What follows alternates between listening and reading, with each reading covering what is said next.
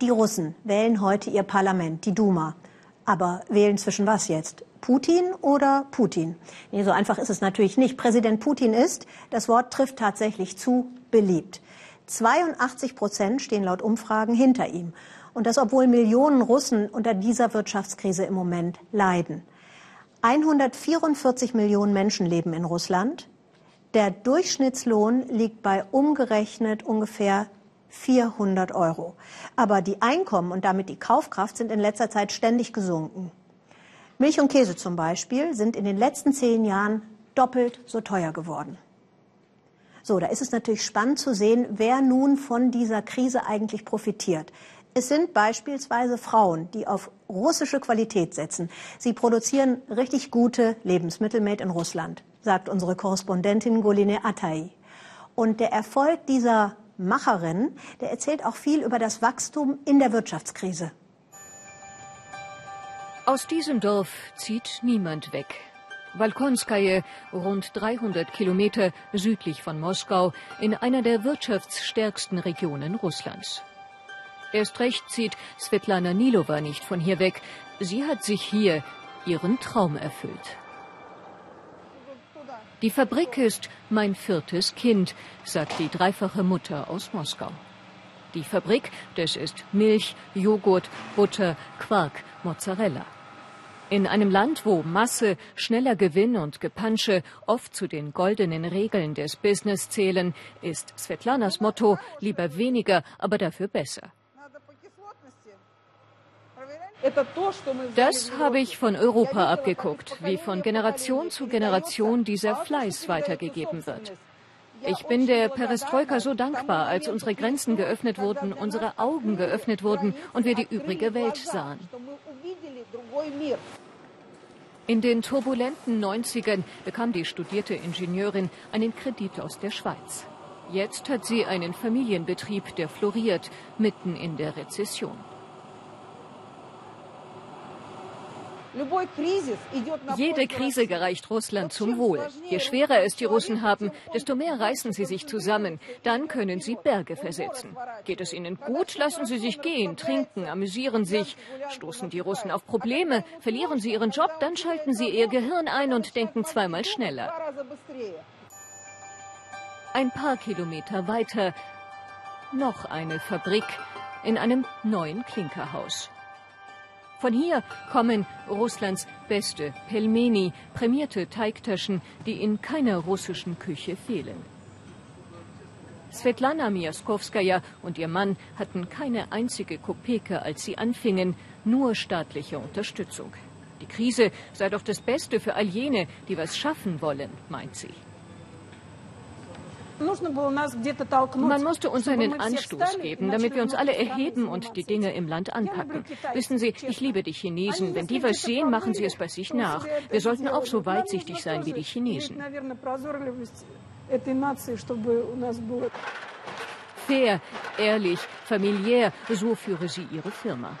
Diese Eigenschaften habe Svetlana Miaskowskaja ihrer sowjetischen Jugend zu verdanken und dem Supermarkt, der ihre Pelmeni vertreibt und die Milch und den Quark von Svetlana Nilova.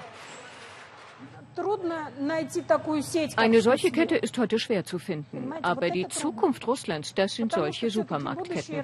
Alle Produkte sollten so natürlich sein wie bei denen. Wir lieben Russland. Einer der Slogans von Vkusvil, dem neuen Supermarkt, der sich auf Deutsch der Geschmack des Landes nennt.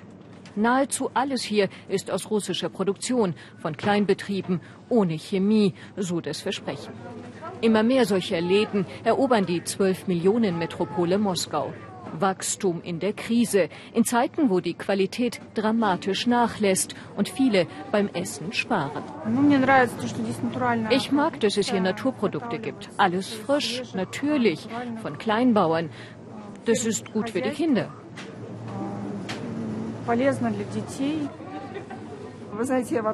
Wissen Sie gut, dass es hier Menschen gibt, die so etwas wie diesen Laden gewagt haben und es geschafft haben.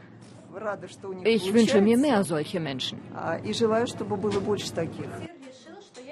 Die Manager von Vkusvil. Alle Anfang, Mitte 30. Heute geht es in der Zentrale um Beschwerden. Nirgendwo ist es so leicht, bei Mängeln das Geld zurückzubekommen, sagen viele Kunden. Das Firmenmotto natürlich, ehrlich, freundlich.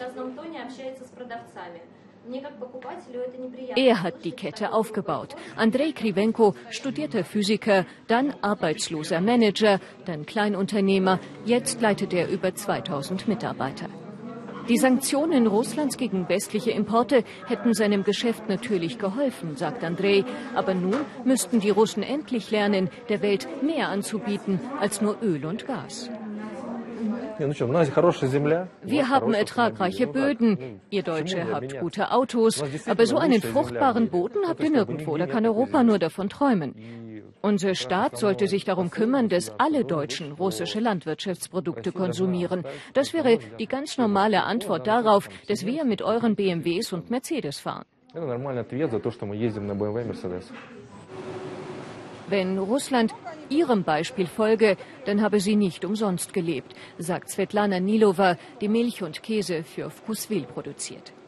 Der Mittelstand, die Kleinbetriebe, die seien doch das Rückgrat des Landes die Entwicklung der Wirtschaft Svetlanas Hauptsorge. Die Unternehmerin ist Mitglied der Präsidentenpartei. Wladimir Putin? Ein standfester Präsident, sagt sie, der zuhören könne. Aber seine Partei müsse die Probleme anpacken und nicht schweigen. Niemand erwartet von den Parlamentswahlen Veränderungen. Viele wollen gar nicht wählen gehen. Die Mindestwahlbeteiligung wurde ja abgeschafft und das war nicht richtig. Manchmal äußern die Menschen ihren Protest ja dadurch, dass sie ihre Stimme nicht abgeben. Also viele wollen nicht wählen gehen. Niemand erwartet irgendetwas Besonderes.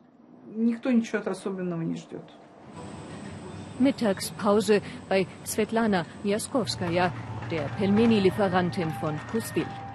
Sie hat gerade eine neue Teigtaschensorte kreiert mit Kräutern, Hühnchen und einem eigens für ihren Betrieb hergestellten Käse. Mit ihren Pelmeni hat sie den russischen Fleischer-Oscar gewonnen. Wählen gehen, das ist für sie so wichtig, wie Spitzenqualität zu produzieren. Natürlich gehen wir wählen. Ich sage jetzt nicht wen. Aber alle wissen es, ihn muss man ja nicht mehr bekannt machen. Heutzutage unterstützen sogar die ganz Alten und die ganz Jungen die Politik Putins. Wir alle haben Gutes und Schlechtes, aber mitunter sind wir selbst am Schlechten schuld, ehrlich gesagt. Zumindest für Ordnung habe er gesorgt, Wladimir Putin.